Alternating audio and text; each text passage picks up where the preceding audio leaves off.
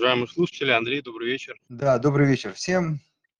Давай по традиции напомню, что сегодня 22 сентября, 18.00, а, четверг для тех, особенно кто слушает нас сейчас в записи. Так, а, сегодня у нас классический а, эфир, который мы проводим раз в две недели по четвергам. Мы не приглашаем гостей, мы исключительно отвечаем, дорогие слушатели, на ваши а, вопросы, делимся какими-то своими мнениями по рынку и не только. Сейчас, к сожалению, это тоже снова стало актуальным, поэтому наверняка сегодня будем говорить о событиях не только рыночных, рыночного формата, но все-таки хотелось бы так или иначе а, все тему сводить больше к рынку, каким-то рыночным историям, потому что все-таки надо понимать, что э, здесь мы в первую очередь э, собираемся инвесторами и пытаемся строить какие-то планы, э, ответить на какие-то вопросы, касающиеся в первую очередь инвестирования. Поэтому, дорогие э, слушатели, э, напомню, что в последнем посте в нашем телеграм-канале вы можете писать комментарии, вопросы, на которые мы сегодня будем отвечать весь эфир. Давайте э, буквально, ну там, 2-3 минутки я некую повестку дам, и мы начнем. Сегодня, наверное, в первую очередь будем про российский рынок говорить, но, наверное, хотелось бы вначале, по крайней мере, чтобы закрепить, не ломать традицию, поговорить о рынках в целом и уже э, потом переходить к вопросу. В общем, я сейчас чуть-чуть расскажу про рынки, а вы, э, дорогие слушатели, пишите вопросы. Эм, на самом деле событий сложных и не способствующих, наверное, росту рынков эм, происходит по всему миру, не только, наверное, в России. В первую очередь, конечно, это поднятие ставки ФРС на 0,75 процентов. А, маленькая предыстория для тех, кто не в курсе. Предыдущий шаг был тоже на 0,75. И сам шаг 0,75 – это исторически очень ну, большое для Центрального банка США. То есть действительно повышение идет не просто большими э, темпами, а большими последовательно. То есть уже второе повышение на 0,75. И если вспомнить еще э, небольшую предысторию к последнему поднятию ставки, то даже в некий момент размышления уже были ближе к самому факту, что ставку могут поднять на целый вот. Но все-таки произошло классическое, ожидаемое повышение, но достаточно высокое. В общем, э, пока, давайте так э, скажем, э, наши ожидания, ожидания людей, которые все-таки считали, что ФРС будет э, чуть мягче действовать, видя некоторые действительно уже ну, достаточно очевидные факты замедления, а, в том числе американской экономики, не оправдались. Пока, по крайней мере, не оправдались.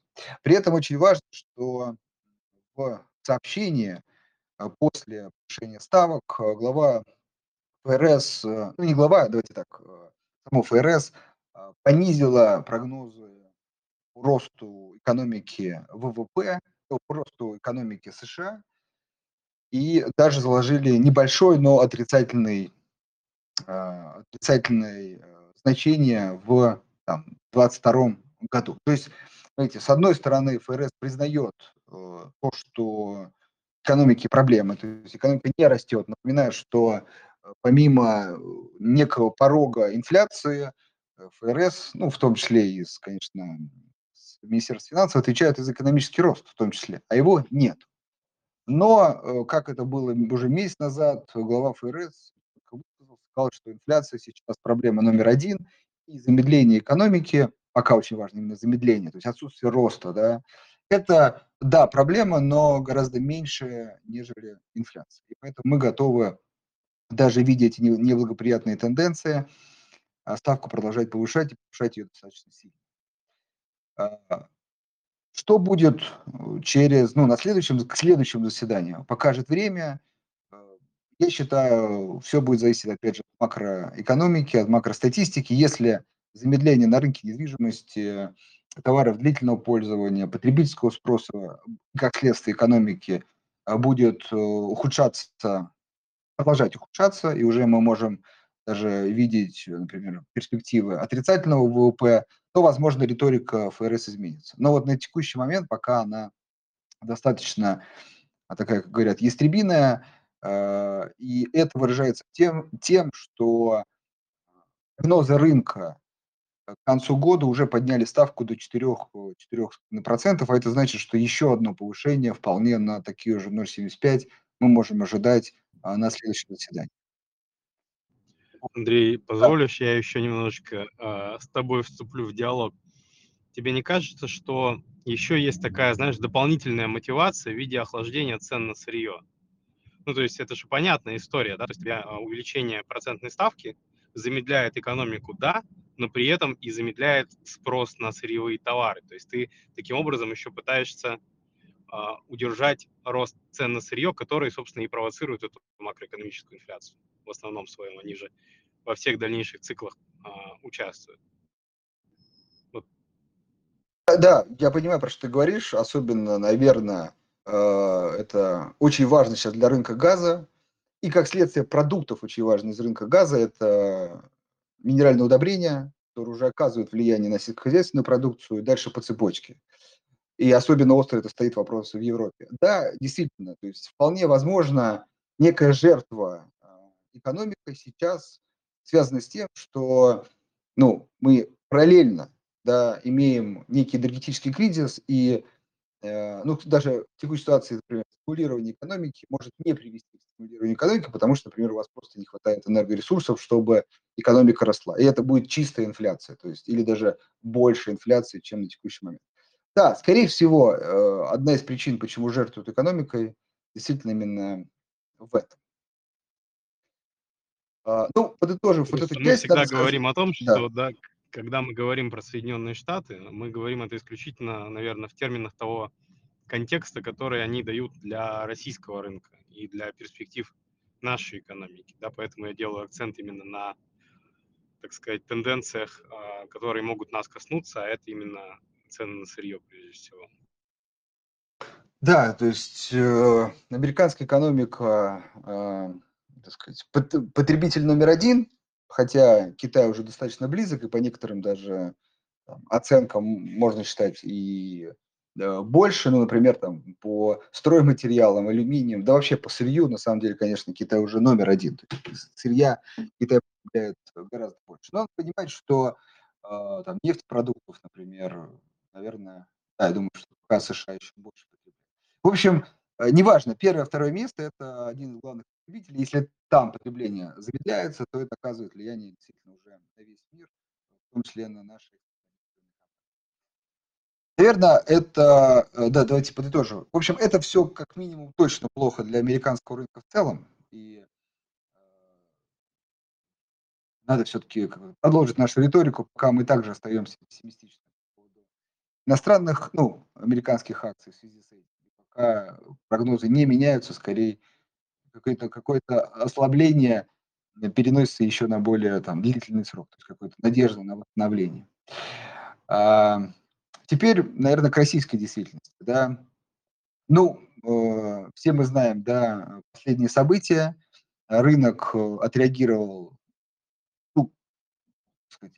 я даже сказал, в принципе, вполне еще сдержанно, то есть, там, ну, э, безусловно, до этого снижение все-таки с февральских событий было существенное, по крайней мере, там была, ну, динамика на те события была гораздо больше. Сейчас э, понятно, что мы немного сказать, привыкаем даже к текущим событиям, реакция более умеренная, даже рынок там, сегодня э, пытается, там, я сейчас, правда, не смотрел, может, там что-то уже развернулось, но пытался, по крайней мере, расти, восстанавливаться. Вот, э, наверное, вот здесь хотелось бы, с моей точки зрения, я думаю, мы об этом еще много будем говорить, все-таки отделить некий эмоциональный фон от рыночного. Вот, э, наверное, главный негатив э, последних событий – это в том, что благодаря из-за да, вот этих всех мобилизационных историй – ну, явно российский бюджет э, должен будет увеличивать свои, свою расходную часть. А дальше встает вопрос о источниках э, финансирования этого дефицита. То есть это либо, знаете, для рынка э, наиболее приятный вариант – это увеличение заимствований, при том, что Россия действительно является одной из наименее закредитованных стран. Но надо тоже такие, признаться, что... Такие планы уже озвучивались на самом деле. То есть на, если ты посмотришь на тот прогноз, который на три года сейчас бюджета вынесли на рассмотрение, там как раз доля рыночных заимствований увеличивается. Да, и планируется примерно по 2 триллиона рублей в год в виде ОФЗ размещать на рынках. Ну, там плюс-минус, можно посмотреть динамику. Вот это очень важно, э, дорогие слушатели, понять, что вот это, как сказать, наиболее хороший. Понятно, что, наверное, сейчас плюс-минус все э, не очень хорошо, но в этом плане наиболее хороший вариант, потому что в этом случае государство как бы не обращает взор на, или не сильно очень правильно, обращает взор на, на компании, которые прибыльные, компании, на которых можно увеличить сказать, налоговое бремя, ну и как следствие сократить э, доходность Там... прибыльности компании к сожалению, там тоже это есть. вот, то есть э, внимание обращают и на этот фактор. То есть там э, речь идет о поднятии пошлин на нефтепродукты, газ, нефть и все, что с этим связано, и минеральное удобрение. Слышал, я как раз э, имею в виду, что в общем есть э, ну, факт увеличения расходов. А дальше вот в зависимости от пропорций надо понимать, да, а, понятно, сейчас есть такое первое предположение, они могут еще сдвигаться. Вот, в общем, любой сдвиг в сторону все-таки заимствований – это хорошо для рынка, да, это там, ну, откладывает, может быть, некую проблему на будущее, но, опять же, наше государство не сильно закредитовано, это вполне себе может позволить. Но э, чаще всего все-таки э, Министерство финансов России достаточно в этом плане консервативный, все-таки старается некий баланс соблюдать и не сильно опираться вот на этот э, долговой источник финансирования. Поэтому, безусловно, заявляется вторая часть. Хорошо, что действительно она пока разделена. Да?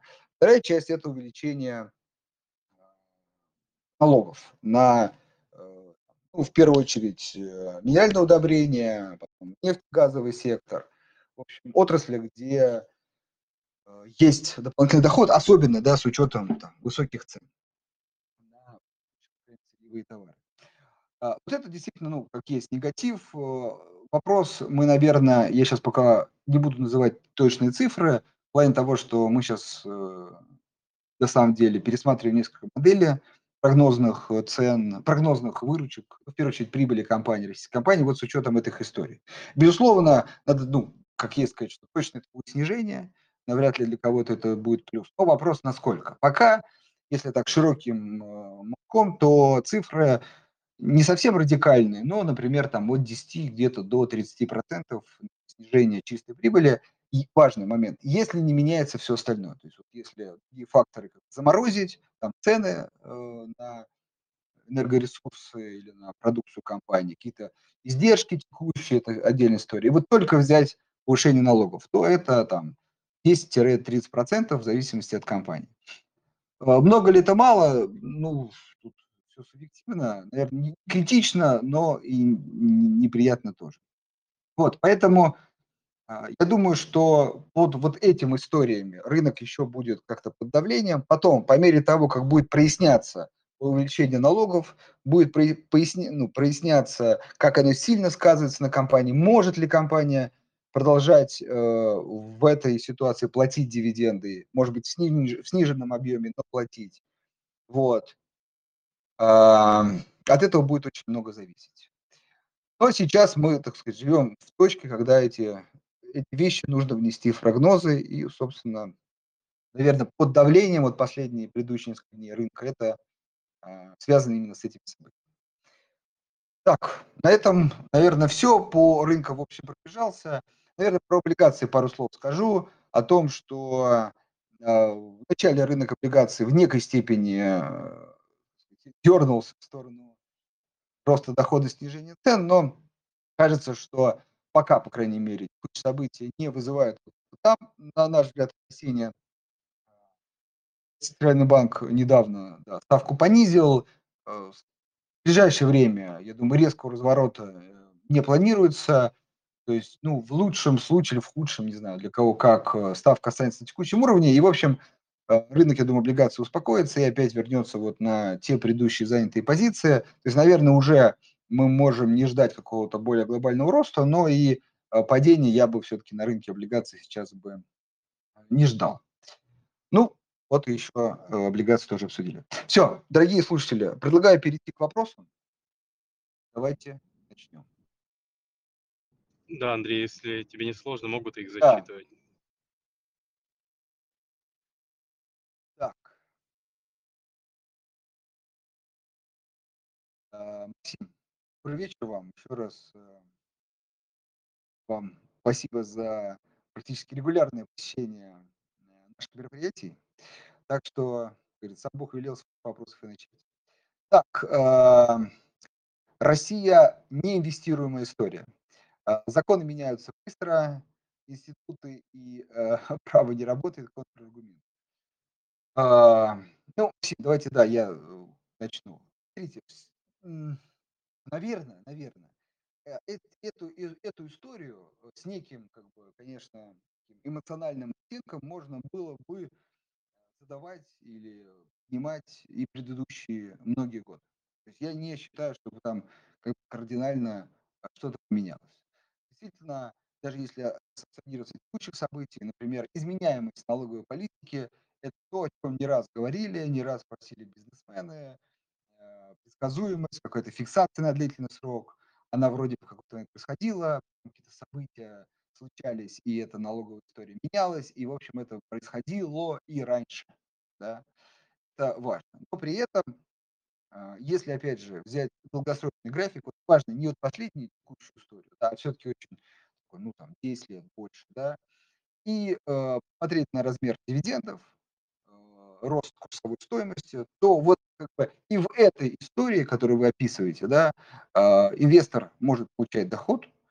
Э, вот где-то недавно буквально читал исследование, может быть, кстати, на это даже что э, рынок МВБ понятно, там до э, февральских событий, это индекс, индекс с учетом дивидендов, наиболее очень важная э, доходная история, если сравнивать, ну, классически там недвижимость, потом идет недвижимость, потом облигации, депозит, ну и как бы, вот и все, да.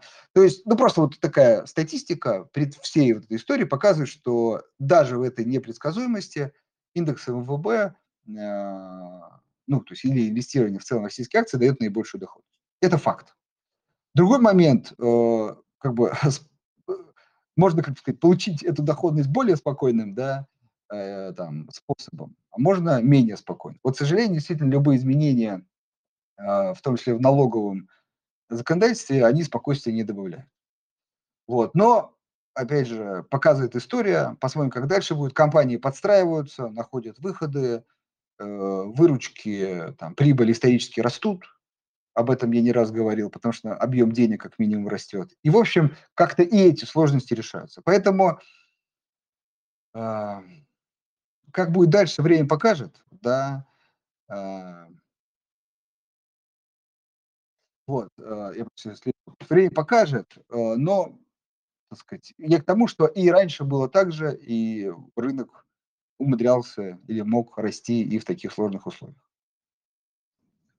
Я бы, наверное, еще, Андрей, добавил по поводу цен, да, то есть, конечно, я с тобой полностью там согласен в тех тезисах, которые только что озвучивал, но кажется, что если бы ситуация была иной, то и цены на эти активы, они были бы там совершенно другими мультипликаторами торговались. В этом смысле, мне кажется, этот дисконт, он всегда давлеет над нашим рынком.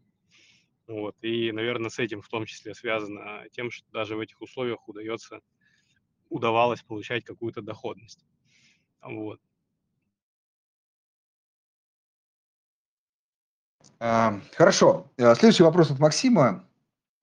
Тоже такой интересный, давайте зачитаю. Когда у государства очень краткосрочные затратные цели с очень сильными долгими негативными последствиями, в том числе для бюджета, как можно ожидать, что либо как можно ожидать что-либо, кроме практически полного изъятия прибыли у компании, особенно экспортеров? Максим, давайте так, э, опять же, мое мнение. Риски, действительно текущие риски. Но а, смею предположить, что все-таки надо понимать, что ну, люди а, понимают ситуацию, понятно, она непростая, и понимают очень важную вещь, что а, бизнес, он требует прибыли. А понимаете, ее можно сократить, аккуратненько подрезать, да. Но вот э, лишить э, компанию прибыли– это очень тоже рискованный шаг. Тогда э, пропадает некая мотивация, особенно у как там, акционеров, а, да, может быть, руководства, а, это развивать. Понятно, что можно потом сейчас заходить дальше, там, что государство может взять под контроль эти компании, как-то управлять, но это очень затратная история, в том числе для государства. Одно дело просто повысить налоги и получать да, какой-то доход, не вовлекаясь там полностью в сложность процессов. И это так сейчас работает, да, не для всех компаний, но работает. Да даже для государственных, да, все-таки классические государственные компании сейчас это акционерное общество. Они получают прибыль, они там, с Министерством финансов и раз борются за там, повышение налогов, получение льгот, какие-то вопросы, потому что все равно они ориентируются на такой, скажем так, капиталистический подход. Нужна прибыль. И вот как бы полное лишение этой истории, ну, оно э, чревато. И все-таки надеюсь, что до этого не дойдет. У меня еще, знаешь, какая в этой связи мысль была? На ведомостях была статья по поводу планов, соответственно, в части как раз а, привлечения финансирования, да, то есть есть же некоторая безальтернативность в текущих условиях. Ну, рынки внешние для нас там по определенным причинам закрыты, да, то есть, наверное, найдутся группы инвесторов со временем, которые э, будут покупать наши ценные бумаги, вот, мы на это посмотрим, но в целом рынок ориентируется на внутренний институциональный сегмент и внутренний э, сегмент частных инвестиций. Я больше скажу, что, судя по прогнозам, в 2030, к 2030 году прогнозируется увеличение доли а, инвестиций в портфеле частного инвестора ну, там, в три раза. Да, то есть эта доля должна быть больше, чем объем банковских вкладов у физических лиц. Ну, то есть такой проект, он а, там, обсуждался и предлагается, и как бы считается основным. Но тогда возникает вопрос, если у тебя основной источник финансирования, да, там, а, и, и роста капитализации рынка – это внутренний инвестор, то ты должен к нему ну, относиться там с понятным уважением, да, и в том числе как бы делиться прибылью, да, там компании ее должны зарабатывать. Иначе как бы эта модель, она где-то не сойдется. Да, так, идем дальше. А, такой а, простой, хороший вопрос. А как скоро российский рынок оправится после объявления о частичной мобилизации? Смотрите, я как раз вот хотел эту тему, и вернее, акцентировал в своем, своей первой части этой теме и хотел сказать, что сейчас, наверное, вот эта история в первую очередь носит эмоциональный характер, вот. И надо делить вот некие эмоции от э, действительно влияния на российские компании. И влияние на российские компании – это увеличение трат. Да, то есть, ну, предполагаемые пока. Да, и как следствие предполагаемых налогов. Поэтому, э, на мой взгляд, вот когда этот вопрос прояснится, то есть насколько и на кого как э, переложат в некой степени частично эти увеличенные затраты на какие компании, и будет понятнее. Вот. Э, тогда рынок может, ну, во-первых, ну, будет зависеть от того, а, сказать, какие цифры будут озвучены и на кого как. И динамика от этого будет зависеть. Вот. Но как только эта ясность проявится, наверное, те компании, которые, скажем так, меньше пострадают от этого, вполне могут восстановиться. Вот.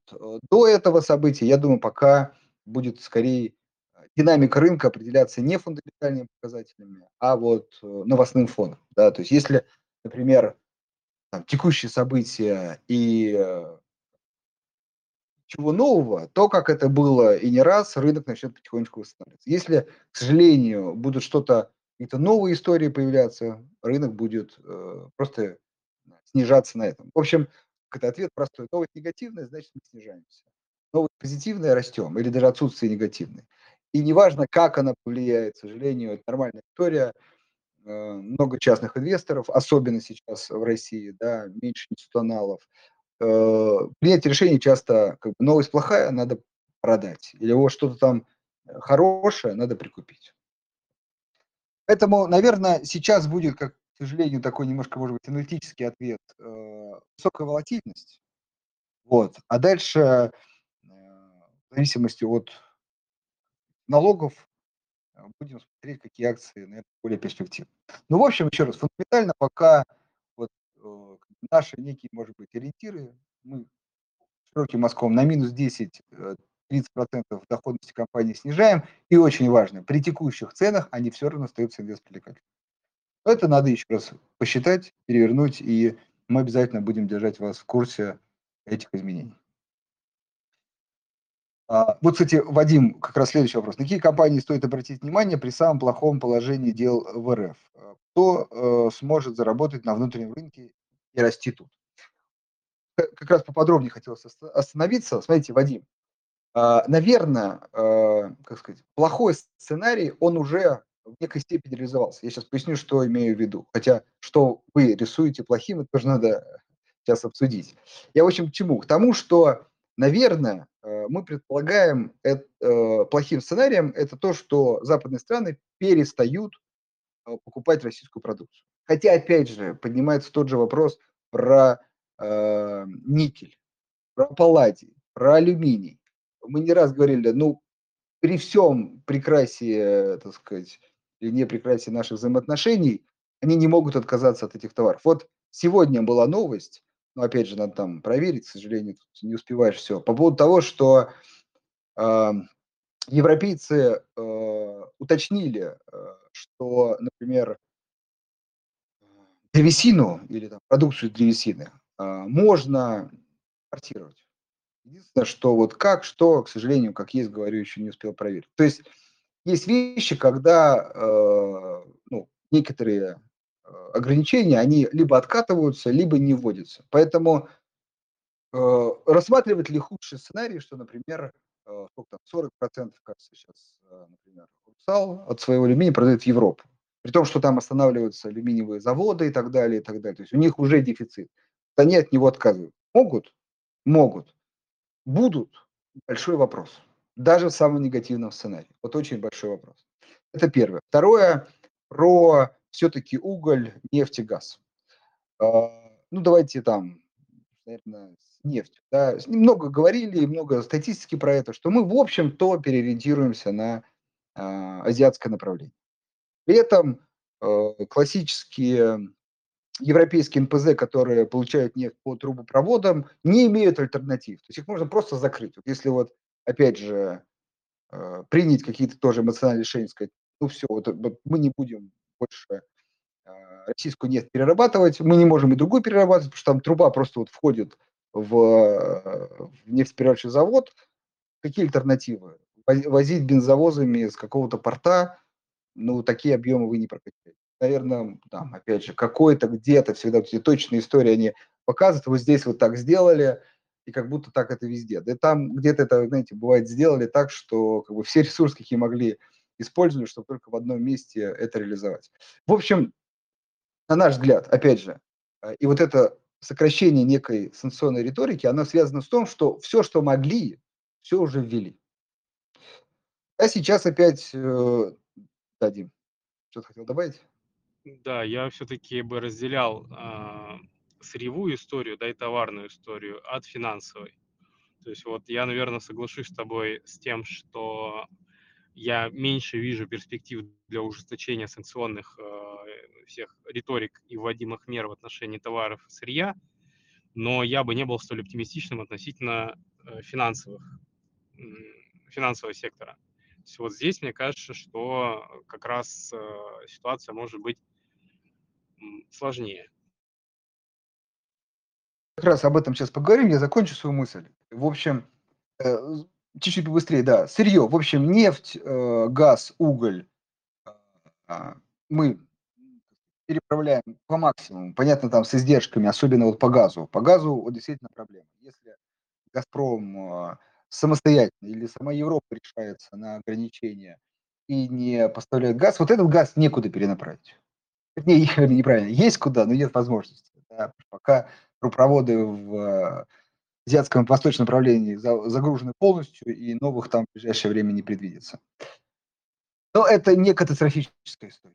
да, и даже текущие цены, не раз об этом говорили, по крайней мере, у это Вот, я к тому, что, а, что вот как бы кажется, что мы уже в этой точке, где прям совсем уже больно что-то сокращать. И для нас, и для них. Ну вот финансово согласен. может быть, что-то ты можешь добавить? Вот какие там риски ты видишь? Слушай, ну, опять же, будем смотреть по факту, да, что будет происходить. Но я думаю, что какое-то количество дополнительное банков от свифта может быть отключено, да, то есть именно еще более трудоемким станет процесс как раз оплаты сырьевых товаров в долларах и евро. То есть сейчас э, все-таки, да, мы, мы говорим о том, что для такого, для бытовых нужд, да, доллар и евро там ходит с очень большими ограничениями, но расчеты за там товары и э, энергоресурсы идут там достаточно спокойно, да, условно говоря. Я думаю, что вот этих мостов их будет оставаться меньше. С точки зрения вот как раз следующего вопроса и потенциальных э, санкций в части НКЦ, да, например, я бы тоже э, там не списывал эту историю со счетов. То есть кажется, что э, вот там может быть ужесточение, да, и в целом я склоняюсь к тому, что вот именно а, доллар и евро в текущих условиях не выглядят именно безналично, да, там а, безопасной истории для хранения. Ну, там есть свои риски, да, то есть кажется, что можно а, перекладываться в юань, либо искать, соответственно, какие-то другие альтернативы. То есть вот эту историю тоже я бы, наверное, обозначил. А, окей, идем дальше. А, так, а вот тут несколько вопросов. Действительно, давайте сразу на этот вопрос глобально ответим. Какие уже, например, в текущей ситуации активы или компании могут рассматриваться для инвестирования? Давайте вот точно сформулируем. Сейчас ничего не поменялось с точки зрения, по крайней мере, нашей инвестиционной повестки. Напомню ее. Наша инвестиционная повестка заключается в следующем, что сейчас, как я тут недавно мы тоже на мероприятии э, общались на эту тему, и прям так сформулировал, как бы инвестиционная поиска в том, что не надо расставлять акценты. То есть не нужно выбирать компании. А, в первую очередь нужно максимально диверсифицировать а, список. То есть взять побольше компаний из разных отраслей. Но при этом это все-таки с важным ограничением. Эм, например, Э, металлурги, к сожалению, при всей любви моей к, этим, к этой компании, к этим отраслям, к сожалению, сейчас действительно под ударом. Например, здесь мы не рассматриваем компании. А, но вот в других отраслях лидеры, там, нефть, газ, давайте еще раз, цветные металлы, отдельно можно выделить Алросу. Даже вот мы не раз говорили про поле золота, но с учетом например, текущего снижения и уже ради диверсификации, с учетом ну, такого долгосрочного, особенно если вы готовы долгосрочно а, инвестировать сейчас, вот даже поле золота, как некий яркий представитель одной целой отрасли, тоже добавить. А, вот, собственно, а, тот список, ну, неполный, да, компаний, которые на текущий момент мы рекомендуем. И, кстати, если вы хотите посмотреть, в нашем, опять же, напомню, приложении – есть э, такая подборка лидеров отраслей. Вот очень важно, в первую очередь на эти компании нужно обратить внимание. Принятие решений исключительно за вами, но вот на них. И э, максимально широко, то есть э, побольше разных компаний. То есть, на наш первый взгляд, сейчас не время поставить на вот эту компанию или на эту. Где, как, э, кого заденет ограничения, у кого лучше будет возможность э, перестроить логистику, на кого больше или меньше степени упадет налоговое э, бремя. Сложно предсказуемая вещь. Поэтому сейчас должно быть инвестирование сказать, максимально диверсифицировано. Да, Андрей, меня слышно? А, да. А, я еще хотел а, тоже, раз уж мы на эту тему заговорили, мне кажется, нельзя списывать со счетов инфляционный компонент ну, правильные вещи поднимаются, да, что бюджетные траты будут расти, да, какой-то же идет объем необеспеченной эмиссии под заблокированные золотовалютные резервы. То есть в целом рублей в экономике станет больше. И традиционно при такой модели, когда у тебя денежная масса резко увеличивается, рынок акций является одним из таких опорных, наверное, бенефициаров, даже там без учета того, что там внутри компании происходит, да, там фундаментальная повестка зачастую отходит на второй план просто потому, что ну, это такой проинфляционный актив, да, то есть он а, растет в цене а, с темпами там не ниже, чем инфляция, именно из-за расширяющегося объема денежного предложения. Поэтому мне кажется, что это хорошая история с, там, с разных точек зрения. И с точки зрения там, цен, и с точки зрения там, потенциала, наверное, восстановления, с точки зрения инфляционной. И э, хочется еще обратить внимание, а какие альтернативы вы рассматриваете, да, то есть в текущих условиях. То есть и поэтому выглядит, что рынок акций действительно там, наверное, один из э, таких инструментов, которые, ну, совершенно точно стоит рассматривать российских акций. Да, вот как раз э, э, такая ремарка Максима по поводу источника финансирования э, принтер, да, который будет ускоряться при усилении разницы доходов и расходов. А, ну, давайте так, не совсем так прямую работает. Действительно, везде Центральный банк напрямую не финансирует дефициты бюджетов, но есть и непрямой способ, когда Министерство финансов, важно, это не только российская история, да даже, я сказал, в большей степени даже не российская история, например, в том числе там, развитые страны, это Министерство финансов выпускает облигации, их покупают, допустим, крупные банки, которые частично могут, конечно, финансироваться за счет депозитов, но тут же могут вполне при нехватке депозитов, при дефиците ликвидности финансироваться за счет э, эмиссии уже центральным банком. И через коммерческие банки, получается, в некой степени или, в прямой степени Центральный банк может финансировать бюджет. И вот это уже история, безусловно, э, увеличения денежной массы. И на самом деле это, э, ну, как бы вот две составляющие потенциального роста. Да, это все-таки более, может быть, краткосрочно, все-таки выплаты дивидендов, продолжение выплаты дивидендов, где-то возобновление выплаты дивидендов российскими компаниями, даже, может быть, в уменьшенном размере, но и ценник существенно ниже. А вот второе, более долгосрочное, это действительно э, увеличение денежной массы.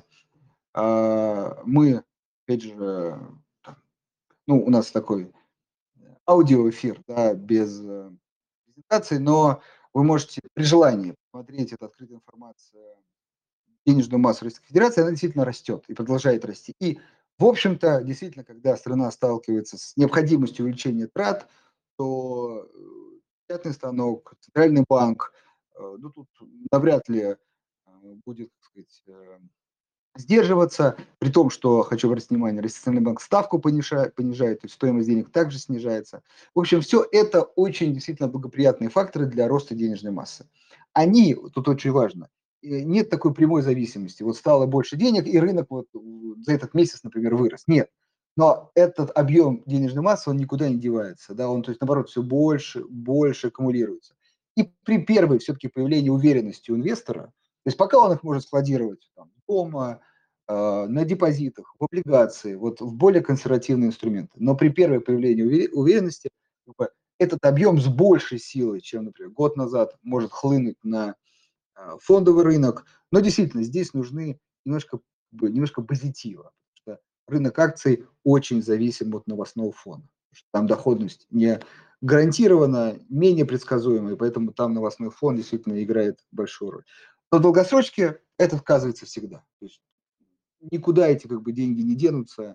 Вот. Частично точно будут по, по мере, опять же, стабилизации просачиваться на фондорынок. В долгосрочке вот именно эти факторы, на наш взгляд, э, будут как бы, они скорее, эти акции в этом случае становятся даже таким защитным активом а, от, например, скажем, инфляции более высокой, чем мы сейчас рассчитываем. Так, что еще хотел бы от себя добавить по поводу действительно вот иностранной валюты. Ну, мы уже, наверное, да, с августа все-таки заняли эту позицию, что плюс-минус, если размышляете, если вы нас спрашиваете, то, наверное, э, скажем так, аккуратненько, увеличение доли дружественных валют э, сейчас является э, более приоритетным и безопасным. Так,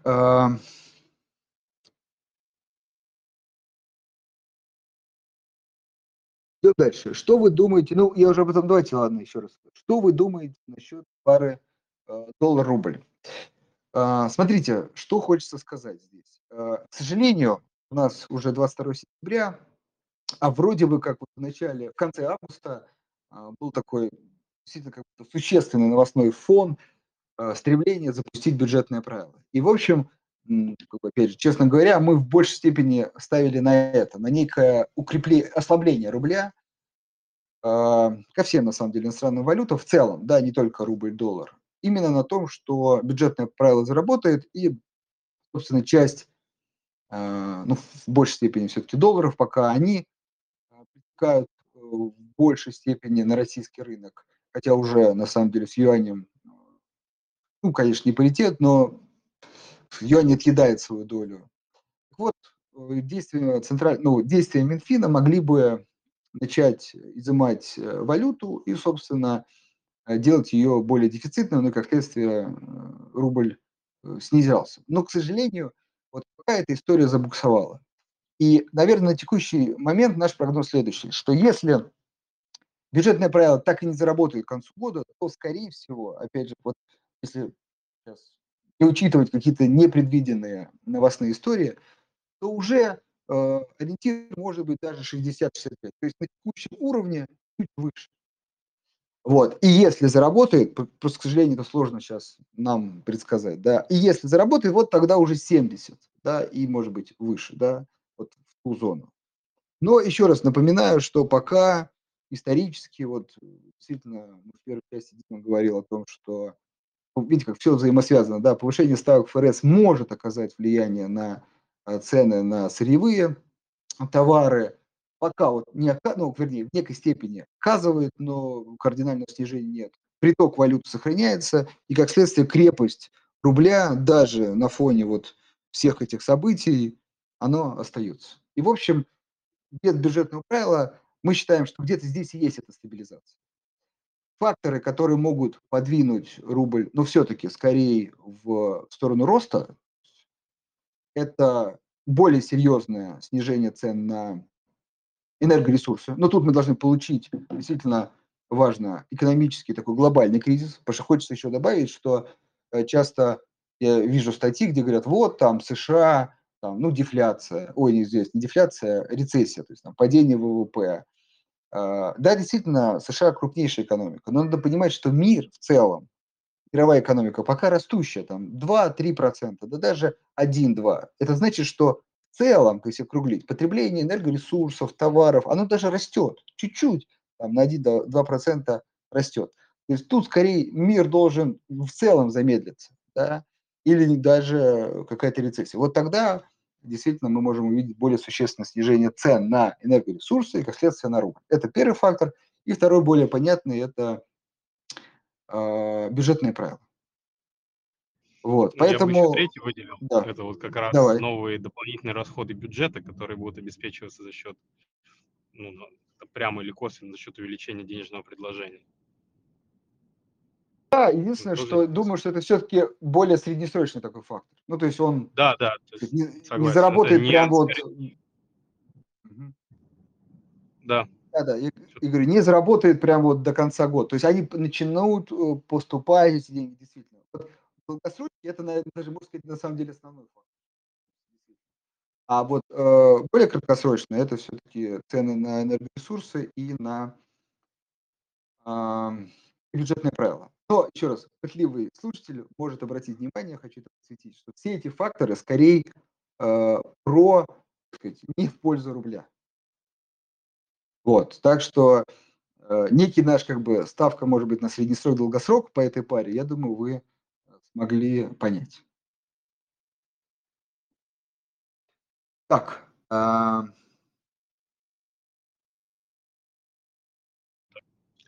обобщу вопрос. вопрос. Какой, какой сектор сейчас наиболее интересен? Ритейл?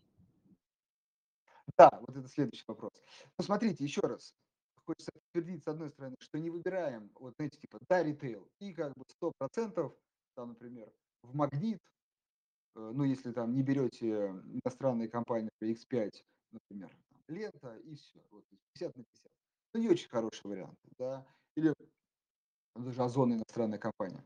Вот, э, ритейл, да, а, вот это защитный прям, вот прям классический защитный актив.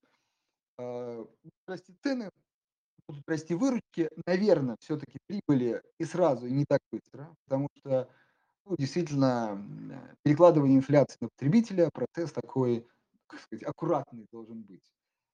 Вот. Э, но в перспективе он все равно случится. От этого никто никуда не уходил. Вот, поэтому действительно ритейл, наверное, наиболее сейчас защитный актив для российского рынка. То есть его нельзя ограничить. Ну, то есть, ну, меньше условно, да, меньше будет, например, продукции. Ну, значит, будет что-то другое покупать. Потому что его нельзя запретить, он тем более на внутренний рынок дает продукцию.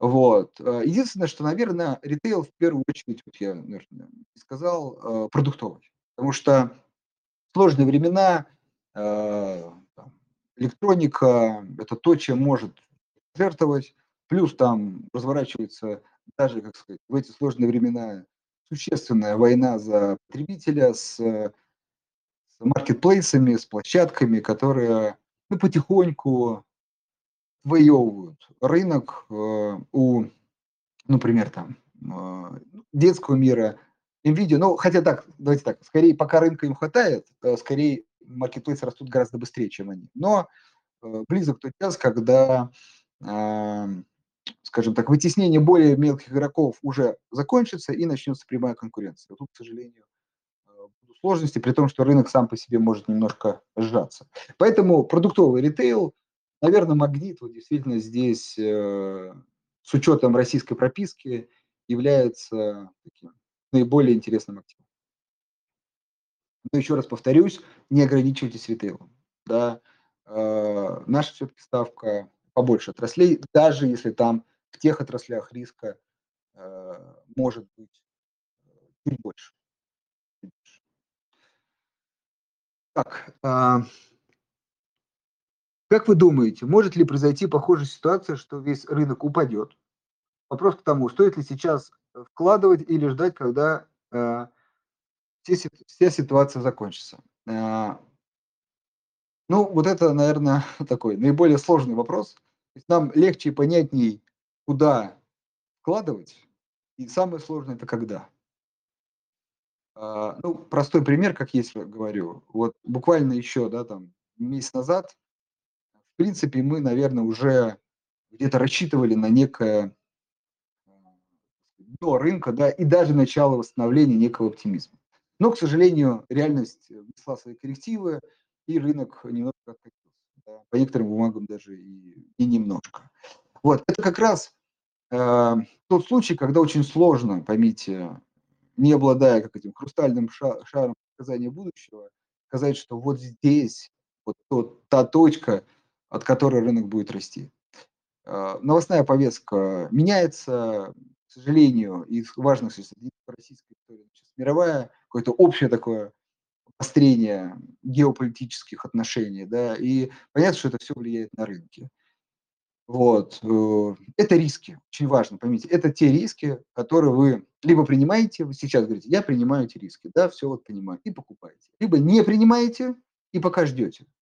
Поэтому у нас, к сожалению, нет ответа прям вот очевидно на этот вопрос ну, по традиции скажем, что если вы планируете все-таки в рынок входить долгосрочно, да, не спекулятивно, то имеет смысл входить частями, да, то есть этот, этот совет, он не меняется, наверное, у нас с февраля, вот, э, я думаю, что тайминги, да, это не то, что, на что имеет смысл обращать внимание долгосрочному инвестору. И для нивелирования вот как раз таких волатильных моментов, колебаний, общей такой нестабильности имеет смысл заходить в рынок акций там порционно, да, для себя там установить либо там какую-то месячную там историю, да, там и каждый месяц что-то покупать. То есть, как правило, такой подход, он э, сглаживает ну, все, что может произойти, и дает, как правило, там относительно лучший результат. У нас время есть, можно я прям добавлю еще? Вот действительно, я просто сам как бы ловлюсь постоянно на эту какую-то ошибку в том, что я э, значит, представляю, что есть какая-то уже крупная сумма, и вот сейчас или не сейчас. Тут сложно ответить. На самом деле, э, действительно правильнее и изначально, и даже с учетом того, что мы сейчас знаем, что рынок сильно скорректировался, правильнее, вы выбираете какую-то часть дохода, которую вы готовы приносить на рынок, и несмотря на что-то, вы как бы постоянно инвестируете. Вот этот подход, он как раз и решает вот эту проблему. Э, не в том, что вы как бы накапливаете капли, капли и вот постоянно ищете эту точку, и вот в этом сложность начинается э, принятие решения. А вы регулярно э, упал рынок, окей, куплю дешевле. Вырос, ничего страшного, куплю дороже. Только с маленькой оговоркой, э, все-таки, ну, если, конечно, совсем пассивно подходить и не смотреть там, сказать, слишком ли уж очень дорогая компания, вот, можно и так, но все-таки стоит смотреть, может быть, ну, например, опять же, есть компании, на наш взгляд, которые сейчас не стоит включать, например, по текущим ценам. То есть чуть-чуть добавить вот туда историю. Но покупать ли сейчас или нет, вот от, ответ на этот вопрос самый простой, это когда вы изначально приняли решение инвестировать регулярно. Пусть даже, кстати, не регулярно, может, в этом месяце не получилось, но в следующем. Как я говорю, появились деньги, решили все, говорит, вот эту сумму я готов на рынок. Все, открыли, посмотрели э, компании, которые вы до этого покупали, может быть, они там не стали дороже, не стали хуже, и вы покупаете. Вот тогда этот вопрос снимается сам собой. Потому что, как сказать, нету такой концентрации на одной точке. Что вот здесь сейчас я прям большую сумму вкладываю, и от этой точки сильно все зависит. А вы как бы, у вас таких точек много, и по факту у вас такое некое постоянное усреднение. Так, э, что думаете о дивидендах Магнита X5 э, Retail Group? Почему обратил я внимание на магнит? В магните они вполне возможны. X5 пока официально заявил, что э, при текущих как бы, взаимоотношениях э, дивиденды они не платят, э, все тратят на развитие. Они, кстати, вот недавно приобрели достаточно крупных игроков на точном направлении, то есть концентрируются скорее теперь, может быть, даже не вынуждены на развитие. Ну, в общем, дивиденды платить не, не планируют.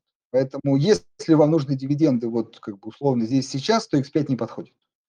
И даже новостей о переезде в Россию, к сожалению, нет. Скорее наоборот, они сказали, мы пока никуда не собираемся, изучаем, дивиденды не платим.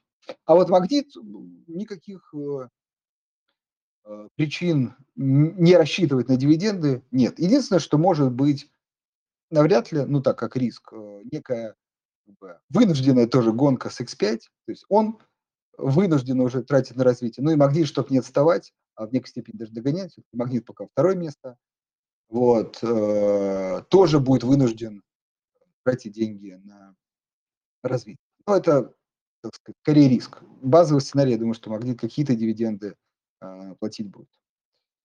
Так, какая, э, по-вашему, судьба у долга России? Россия 29.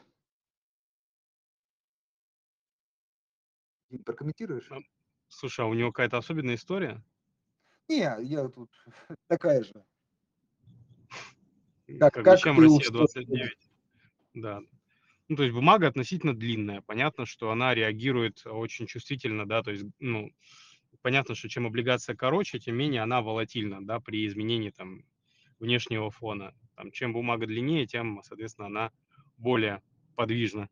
Поэтому, но в целом пока на горизонте там до 29 года, ну, не выглядит. То есть мы смотрим, котировки вполне там стабильные и, в общем, мы как уверены в судьбе долга России.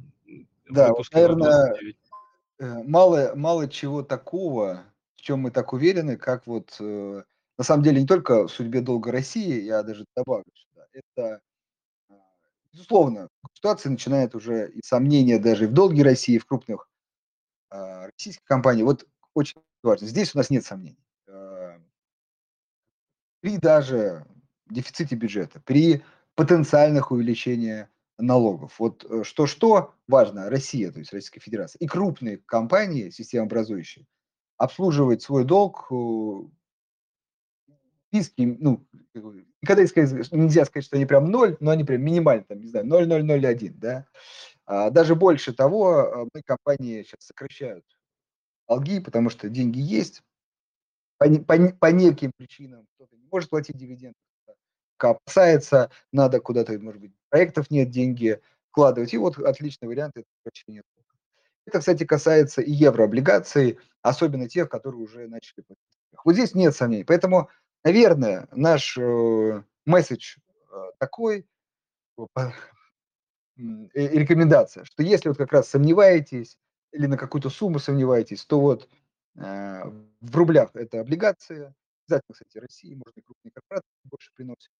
В валюте, еще раз, отличный вариант– это еврооблигации. Вот и Россия, например, там 29 как пример. То есть отличный вариант вот сейчас вложить и вот смотреть, какая-то доходность будет.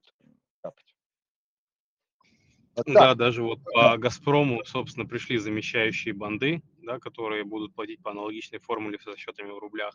То есть в целом этот процесс э, идет, и в этом смысле, да, евробанды – это отличная как бы прокси на среднесрочный там рост курса доллара по отношению к рублю. То есть не то, что не платишь за хранение, но еще и получаешь там дополнительную доходность. Плюс э, те риски, о которых там выше я говорил, они не затронут те бумаги, которые осуществляют выплаты по формуле рублями. Тут все просто, вот э, еще раз. Если у вас есть там доллары, и а, вы не хотите их там менять, например, на иностранную и валюту, то вот евро-банды – это прямо очевидный выход. Тут как раз все достаточно очевидно. Так, что мы думаем про дивиденды ВТБ? А, честно говоря, а, ничего пока так не думаем. А, наверное, у нас в базовом сценарии из торгуемых инструментов финансовый сектор это все-таки банк, все-таки более стабильная в прошлом история. Здесь мы на стабильность ставим. ВТБ э, сказать, э, менее прогнозируемая история. Поэтому, э, наверное, так сказать, отвечая на вопрос, что я думаю дивиденды ВТБ, э, ответ будет наш, мы больше ждем дивиденды из банка. Ну да, ну и в целом мне кажется, что если именно про дивиденды речь, то финансовый сектор в перспективе там а, двух лет не выглядит а, там самым привлекательным с точки зрения дивидендов именно. А, ну, вот я тут так скажу, не выглядит, наверное, вот в перспективе двух лет, да, но вот в перспективе чуть подольше, да, с учетом все-таки такого существенного дисконта.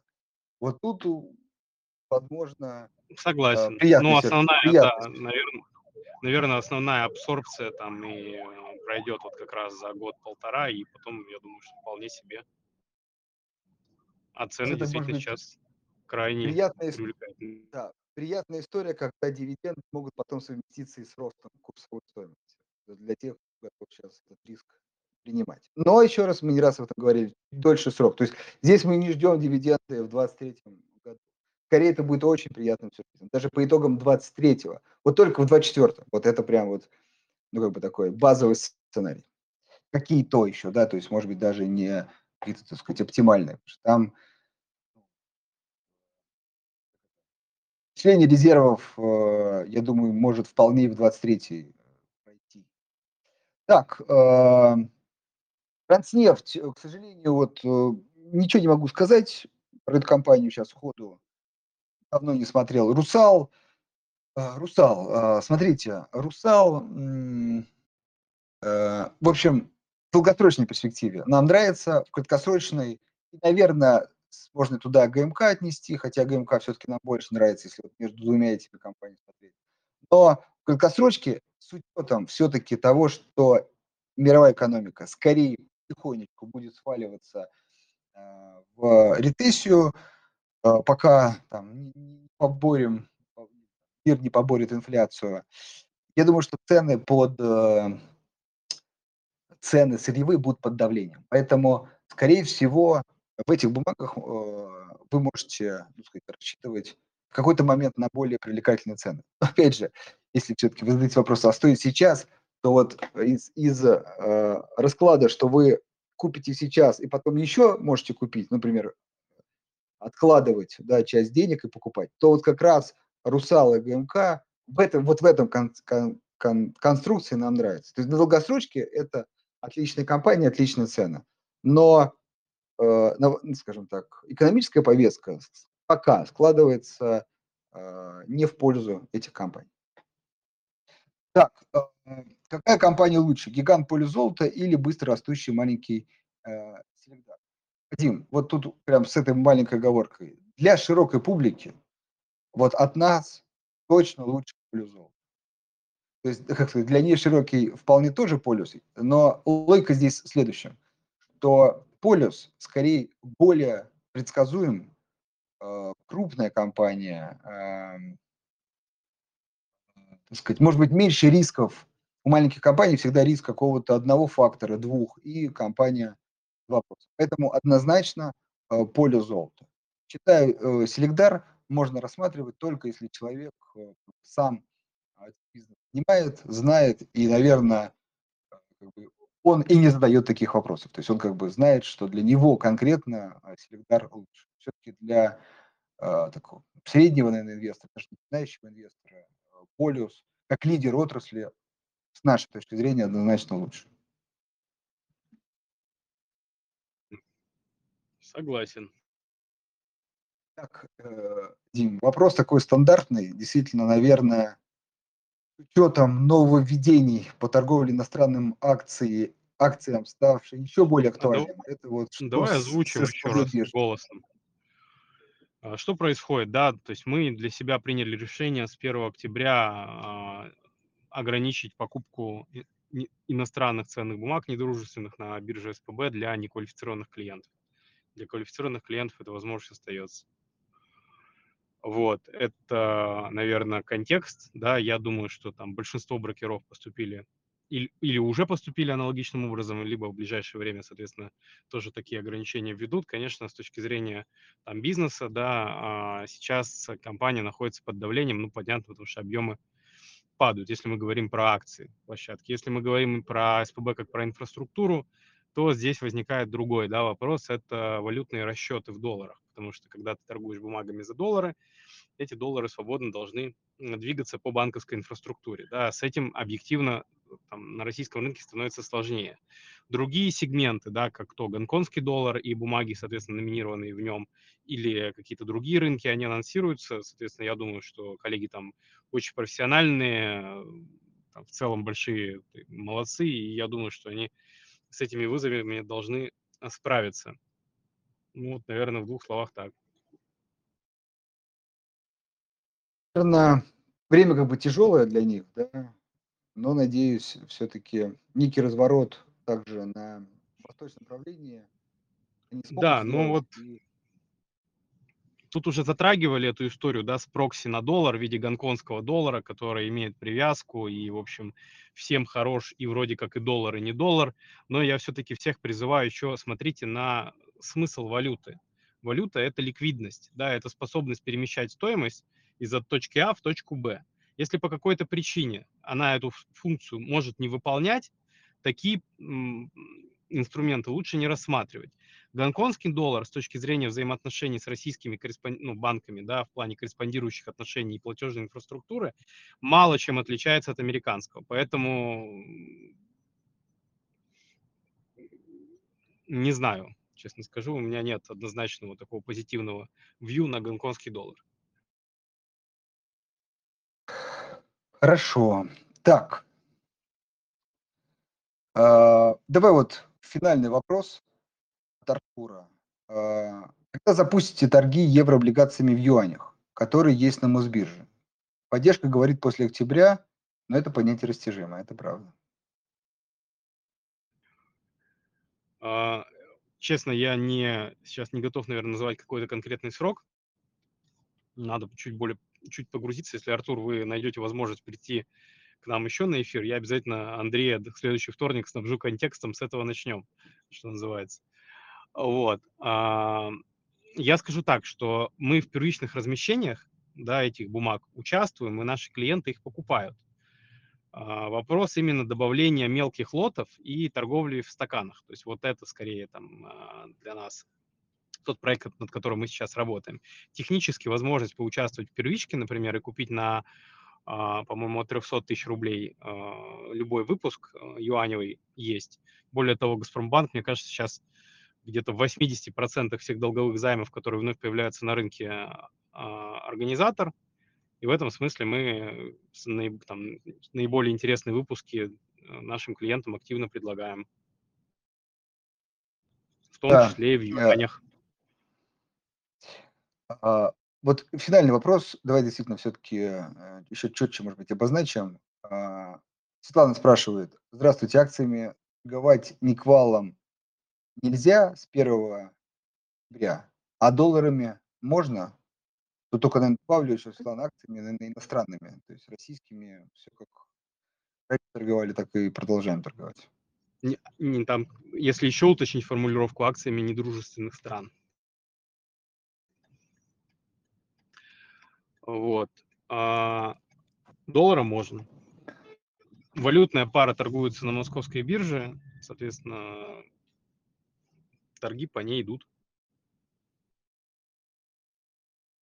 Хорошо, тогда еще раз, э, дорогие слушатели, имейте в виду, да, что если вы не квалифицированный инвестор, то с 1 декабря, ну, декабря, извиняюсь, с 1 октября, а, вот буквально уже скоро, к сожалению, ну, давайте так, в большей степени требованы американские да, акции, ими торговать уже нельзя.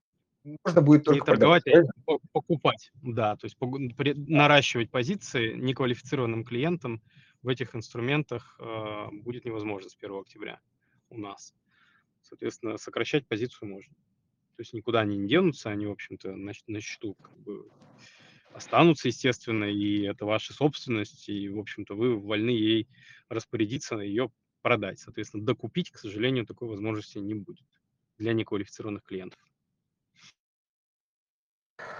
Хорошо, предлагаю на этом э, заканчивать. Э, дорогие слушатели, ну, наверное, что можем констатировать в конце? К сожалению, э, пока новостная повестка не, не, не, не сильно улучшается, действительно некая там напряженность и какие-то истории э, происходят. Все это так или иначе сказывается на фондовом рынке. Э, ну, мы со своей стороны стараемся все комментировать, э, строить планы э, на будущее и давать ответы, чтобы ну, было все-таки поменьше эмоций, больше э, прагматизма.